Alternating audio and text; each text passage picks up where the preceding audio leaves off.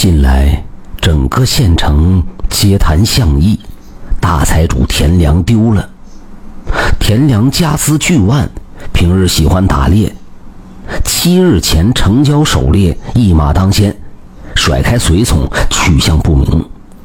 最后一位见到他的是个信差，信差说当时已经薄暮，田良骑一匹神骏飞驰而过，差点撞到自己。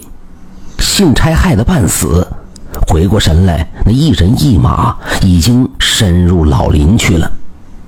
因田良身体肥大，那匹大宛马又极易辨识，是以信差大老远就能认出他来。此后再也无人见过田良。田良有一独子，名叫田文清，寻了六日，无父亲行踪。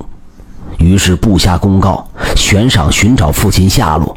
有找到者，无论籍贯职务，南昌女道也好，牙行伙计、县衙差役也罢，都可重赏三千两银子。举县上下一片沸声。然而，又过三日，那田良依然在爪哇国游荡，不见踪影。田文清为人孝顺，急得六神无主。亲率家仆遍地觅父。这日，照旧一无所获。田文清身心俱备，骑于马上，心乱似麻。父亲已失踪十日有余，大抵是遭了不测，不然何以有家不归呢？可县境既无贼寇，又无凶畜，谁会伤得了父亲呢？也没听说有什么仇家。再者说了。父亲与县属众官吏关系密切，哪个不识相的胆敢对父亲下手？此时已出县境，前处却有一庙，门口树下伏着一人，衣衫褴褛，远远都能闻到阵阵腐臭，该是个讨饭的主。田文清想了片刻，骑马来到这人跟前，冲他丢了一大把钱，问道：“这汉子，我且问你。”十天前，可曾看到个二百多斤的员外经过？那人骑着一头大马，年纪五旬上下。乞丐闻声抬起头来，待瞧到田文清，眼睛一亮，指着田文清呜呜直叫，欲挣扎起身。试了几次，却始终不能如愿。田文清心里嘀咕：难不成这老乞丐知道我爹爹下落？于是问道。我说：“你看到过那人？”这乞丐嘴里仍是咿咿呀呀。田文清思忖道：“这老丐不仅两腿残了，还是个哑巴。”又问道：“你可识字啊？”乞丐忙点点头。田文清随身带有墨袋和笔以及纸张，就下马掩了鼻子，单手递给老丐。老丐气喘吁吁，蘸墨写了几字。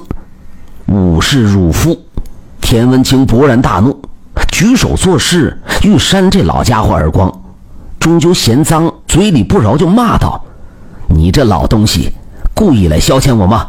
若非你既老且昏，嘴哑腿瘸，我非赏你一顿鞭子尝尝。”老盖忽的上半身一扑，捉住田文清的脚脖，田文清盛怒之下踢了几脚，老盖毕竟年老体衰，被踹倒在地。嘴里还是呜呜啊啊嚷个不停，提笔又写几字。田文清本欲离开，但瞥见这老盖又在纸上涂写，不由得心里好奇，要瞅瞅他到底还要写些什么。这一瞅不要紧，只瞧了两个字，不由得脸色大变。老乞丐写了“六郎”两个字，“六郎”是田文清的乳名，全因幼年时体弱多病。为免遭鬼神忌，就起了这么个名字，寓意是有六个子女，人丁兴旺，容易养活。那时家中尚未像眼下这般殷实。待田文清到了十二岁，家境渐富，父母从此也没有再叫过他的乳名。知道这个名字的，除了高堂至亲，余者不过五六人。那老乞丐继续写道。十日前，为父狩猎，忽遇山鬼，连人带马俱被吃了。字字触目惊心，田文清哪里肯信？然而这字迹却与父亲田良有八成相像。老乞丐似乎已经油尽灯枯，边写边喘。田文清越看越是心悸，中途纸张不够，又从袖袋里掏出数张寻人公告，让老乞丐在反面写。老乞丐写的极简，大抵是说自己被山鬼连皮带骨囫囵吞了。这时奔来一人，一箭射在山鬼腰上，山鬼吃痛，撒腿就跑。这人追了几十里，不断射箭，终于把山鬼射毙。这山鬼乃是凶虎成精，近来解开封印，吃人解馋，所吃者都会附在山鬼身上，成为菖蒲。田良心死，示意来人如何射杀山鬼，自己倒是瞧得一清二楚。这人有歉意地说：“来晚了，致使田良被吃。可惜肉身已毁，无法复活。”这人四处张望。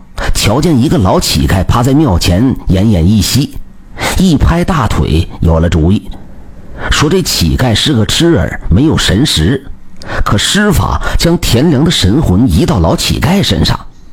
田良瞧了老盖一眼，不由得倒吸一口冷气，这乞丐竟是个老熟人。摄鬼汉子急切说道：“来不及了，若再耽搁，那勾魂的黑白无常就到了。”到时就真的死翘翘了。灌住田良，不由分说，一把填入乞丐身体，于是田良就成了老乞丐。而这老丐之所以两腿残废、嘴巴难言，却跟田良有莫大关系。田良打猎时也不知怎么回事，每次无甚收获，逃了路兔，总能碰到这个痴傻傻的老丐。凡痴儿傻子见人就乐。全因出于本性，怕人打揍他们。田良却不觉得，每次见这老丐就没好事。半载之前，忍不住迁怒老盖，一马鞭就抽破老盖喉头，声带受损，成了哑巴。自此，倒是多日不见这惹人厌的老东西。但数天前，田良打猎，手中良弓不知为何竟然断了，那猎物受惊，逃之夭夭。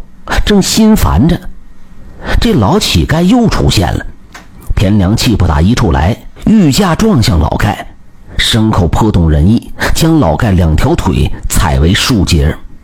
老盖疼得满地大滚，田良心满意足，扬长而去。却不想这次打猎自己被山鬼吃了，却再次见到这老乞丐，天理循环，自己的神魂还寄居到了他的身上。幸得庙里有瓜果贡品，不致饿死，但两腿已废，再难行走。附近烧香的多是不认字的善男信女，自己这副臭皮囊还是个哑巴，难以开口讲话，也无处寻得笔墨诉之细情。两腿疼痛难忍，只得在庙中苟活。今日昏昏沉沉，清醒一阵，迷糊一阵，爬到庙外，却恰好碰到儿子。田文清问话，老盖洋洋洒洒写了数张蝇头小字，后气喘连连，老泪横流，盯着田文清。田文清目瞪口呆，这满纸荒唐字，着实难以置信。老盖又嘱咐几句：“六郎，你需善待他人，莫学为父这般无情。若不是为父戏弄这盖，致其身残。”为父急着此去仍能活个数载，还想往下写什么，力气不济，昏了过去。这时，远处响来一阵马蹄声，那几个一同出来的家仆策马而至，禀告道：“少爷，附近村落已经查询完毕，暂无老爷下落。”田文清一脸沮丧，叠好纸张收起，吩咐众人将昏厥老盖抬到马上。诸仆不解其意。也不敢问，一吩咐做了，寻到一家医馆医治乞丐。老盖两腿生脓烂疮，病邪入骨已深，最终没有醒来，半夜伸腿去了。这县城终究也再无田良消息。却说这田文清子承父业，自此事之后像变了个人似的，无论对下人还是凡夫走卒，俱是客客气气，心存善念，时有行善。人们都说，他跟那个不知死在哪里的父亲有天壤之别，一个飞扬跋扈，一个谦恭有礼。数年之后，田文清外出失足跌入江里，被路人搭救上岸，捡了条命。田文清千恩万谢，那救人者却大呼巧了。说田文清曾经资助过自己渡过一劫，这次相遇纯属天意。田文清瞧了半晌，因为近年住人太多，着实想不起何时帮过这汉子了。感谢您的收听，想继续收听下一集的，那就点个关注吧。